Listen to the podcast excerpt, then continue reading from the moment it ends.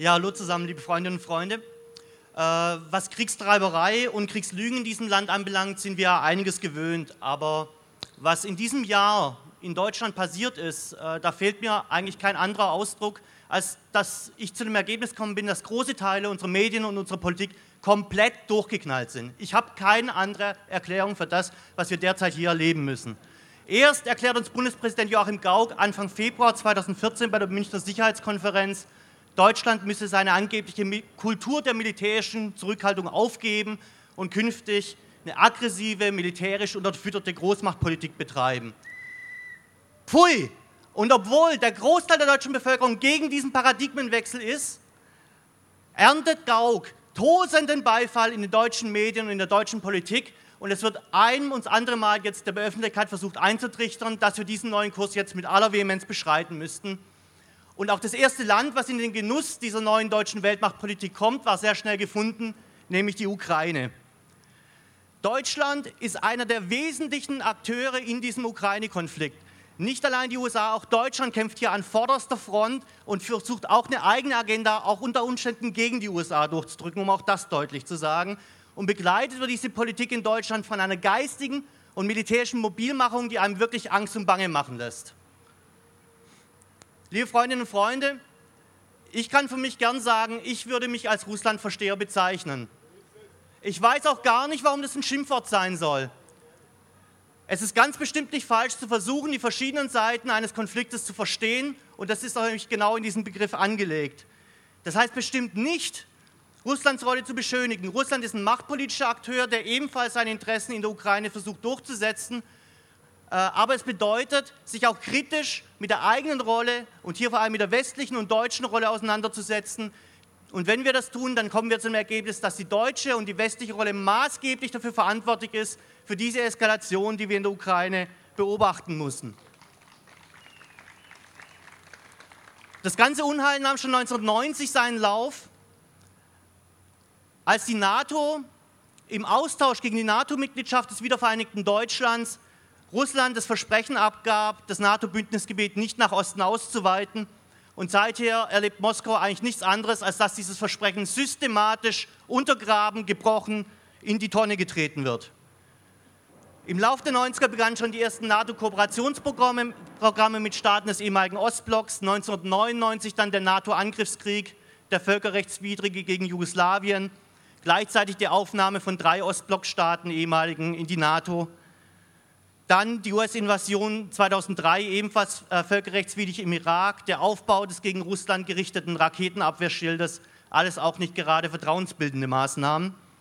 Ab 2003 dann die sogenannten bunten Revolutionen, wo unter massiver westlicher Unterstützung pro-russische durch pro-westliche Machthaber im unmittelbaren Umfeld Russlands ersetzt wurden. Und dann 2004 schließlich die zweite Osterweiterung um noch einmal neun Staaten, womit für Russland dann endgültig die rote Linie überschritten war. Ich glaube, man kann schon sagen, wenn die westlichen Staaten den Plan hatten, sich Russland zum Feind zu machen, dann können sie sich auf die Schulter klopfen, weil das haben sie wirklich gezielt umgesetzt und das haben sie mit dieser Politik schlussendlich auch erreicht und die Ergebnisse dessen sehen wir jetzt. Im Ergebnis sehen wir eine zunehmende und schärfer werdende Auseinandersetzung zwischen zwei Blöcken und eines der wesentlichen Länder, sowohl strategisch, geopolitisch wo diese Auseinandersetzung derzeit ausgetragen wird, ist eben die Auseinandersetzung um die Ukraine. Seit Jahren versuchen oder seit vielen Jahren versuchen die westlichen Staaten die Ukraine in die westliche Einflusssphäre zu integrieren. Und sie haben dafür Milliardenbeträge, allein die USA 5 Milliarden, die EU aus einem einzigen Topf 1,6 Milliarden. Es gibt viele weitere Schattentöpfe, die kriegt man gar nicht alle raus, ausgegeben, um dort eine pro-westliche äh, Zivilgesellschaft, wie man so schön sagt, einen pro-westlichen Beamtenapparat etc. aufzubauen, der den Nährboden für die dann stattfindenden Proteste erst abgab. Und das wichtigste Mittel, um die Ukraine in den Westen zu ziehen, ähm, stellt dieses Assoziationsabkommen zwischen der Europäischen Union und der Ukraine dar, das schlussendlich am 27. Juni 2014 vollständig unterzeichnet wurde. Man kann die Bedeutung dieses Abkommens gar nicht unterschätzen. Faktisch ist damit die Ukraine nicht mehr in der Lage, der Zollunion beizutreten, also dem Bündnis von Russland, Weißrussland und Kasachstan. Und faktisch ist damit die Ukraine dem westlichen Block beigetreten. Dieses Abkommen ist nicht einfach so ein Wirtschaftsabkommen nur, Das Abkommen sieht vor die Integration der Ukraine in die äh, Militärstrukturen der Europäischen Union und damit in den Militärblock des Westens. Und es sieht vor, dass die Ukraine zum Teil einer Art großeuropäischen Wirtschaftszone wird. Hierfür schreibt dieses Assoziationsabkommen dann weiter vor, dass die Ukraine sämtliche Schutzmaßnahmen wie Zölle etc. für seine Wirtschaft abschaffen muss, um dann ukrainische Betriebe, wie es so schön heißt, auf frei und fair äh, mit westeuropäischen Konzernen um Märkte und Aufträge konkurrieren zu lassen. Dass sie das nicht können werden, stattdessen äh, pleite gehen werden, das dämmerte dann auch der Janukowitsch-Regierung Ende 2013 und sie beschlossen dann im November 2013, das vorliegende Assoziationsabkommen auf Eis zu legen. Und das war dann eben, wir wissen, wie die Geschichte weiterging, der Anlass wegen der geopolitischen Bedeutung dieses Dokuments, dass sofort die sogenannten Maidan-Proteste begannen, bei denen dann eben auch eine, äh, rechtsradikale Kräfte eine wesentliche Rolle spielten. Auch deutsche Politiker waren sich nicht, haben sich nicht entblödet, bei diesen Maidan-Protesten aufzutreten wo es um die Absetzung eines gewählten einer gewählten Regierung ging und sich sogar, viele gingen sogar so weit, sich mit dem Anführer der faschistischen Svoboda-Partei, Oleg Tanjok, ablichten zu lassen und ihre Solidarität mit den Protesten zu erklären. Liebe Freundinnen und Freunde, Faschisten zu hofieren, um die eigenen ökonomischen und strategischen Interessen durchzusetzen, ist eine Sauerei, die wir gar nicht scharf genug kritisieren können. Warum hat man das gemacht? Weil ohne die faschistischen Kräfte es nicht möglich gewesen wäre, Janukowitsch abzusetzen. Sie waren notwendig für den bewaffneten Arm dieser Proteste, sonst hätte es diesen Regimewechsel überhaupt nicht gegeben. Und aus deutscher Sicht war das Ganze natürlich am Schluss erfolgreich. Am 21. Februar 2014 musste Janukowitsch unter Gewaltandrohung fliehen. Es kam zur Bildung einer Putschregierung, äh, die augenblicklich und umgehend dann den westlichen, pro-westlichen Kurs einschlug. Und das alles wurde dann in Deutschland auch noch als erfolgreicher Testlauf für die neue deutsche verantwortungsvolle Außenpolitik bezeichnet.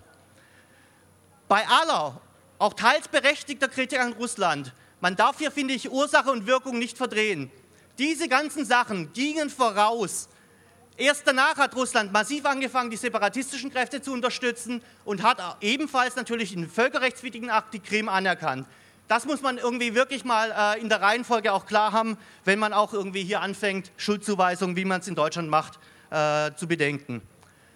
Jedenfalls, in dieser Eskalationsspirale war in dieser Situation die Karre knietief im Dreck und spätestens jetzt wäre es notwendig gewesen, aus dieser Eskalationsspirale auszusteigen. Was wir erleben, ist irgendwie das Gegenteil. Wir erleben ein Trommelfeuer in den deutschen Medien für antirussischen Ressentiments, die einem regelrecht den Atem verschlägt. Ich fand den traurigen Höhepunkt bislang äh, den Umgang mit dem tragischen Flugzeugabsturz in der Ostukraine am 17. Juli 2014, bei dem 300 Menschen ums Leben kamen zu dem man sagen muss, dass bis heute, eineinhalb Monate nach diesem schrecklichen Ereignis, niemand genau sagen kann, was da eigentlich genau passiert ist. Es gibt keine klaren Beweise, überhaupt nichts. Niemand weiß es, außer die deutschen Medien. Die deutschen Medien wussten am Tag nach dem Ereignis genau, was passiert ist.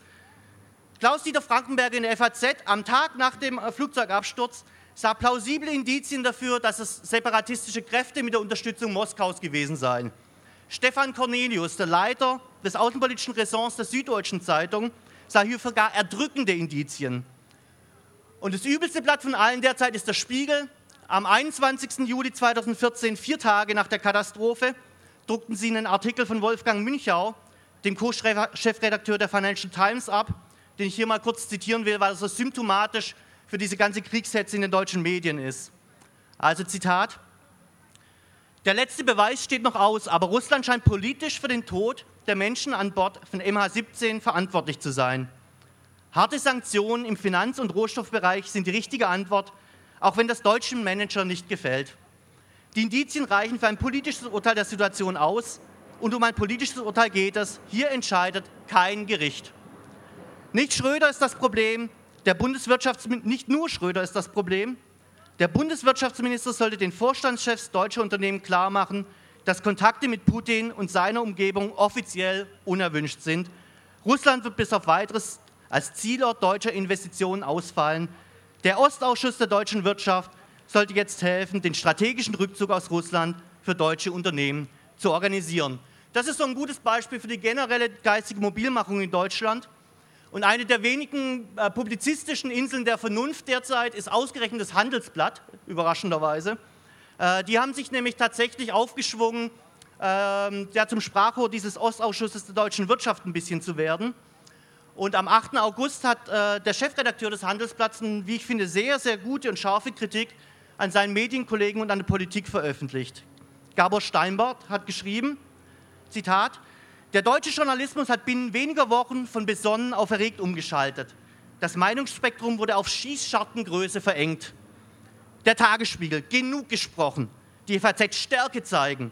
Die Süddeutsche Zeitung, jetzt oder nie. Der Spiegel ruft zum Ende der Feigheit auf. Westliche Politik und deutsche Medien sind eins. Jetzt wieder NATO-Einheiten an die polnische Grenze zu verlegen und über eine Bewaffnung der Ukraine nachzudenken, ist eine Fortsetzung der diplomatischen Ideenlosigkeit mit militärischen Mitteln. Diese mit dem Kopf durch die Wand Politik und zwar immer an der Stelle, wo die Wand am dicksten ist, bringt Kopfschmerzen und sonst nicht viel. Dabei gibt es im Verhältnis Europas zu Russland in der Wand eine große Tür und der Schlüssel zu dieser Tür heißt Interessensausgleich. Das ist eine der wenigen vernünftigen Stimmen derzeit in diesem ganzen Mediengewitter. Und der zweite Teil von diesem Zitat von Gabor Steinbart, nämlich, dass diese, ja, diese geistige Mobilmachung flankiert wird und Hand in Hand geht mit der militärischen Mobilmachung, das ist eigentlich das, was uns die größte Sorge machen muss und wogegen wir uns am schärfsten wenden müssen. Mein Vorredner hat es schon gesagt, in dieser Woche am 4. und 5. September wird der NATO-Gipfel in Wales stattfinden. Und es ist gestern in der Frankfurter Allgemeinen Zeitung, im, äh, Sonntagszeitung eben durchgedrungen, dass dort ein sogenannter Readiness Action Plan verabschiedet werden soll, in dem Russland erstmals direkt als militärische Bedrohung auch wieder eingestuft wird.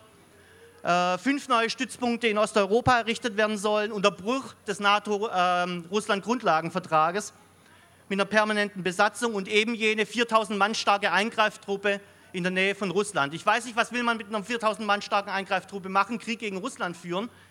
Ähm, aber es gehört wohl zur allgemeinen Mobilmachung derzeit.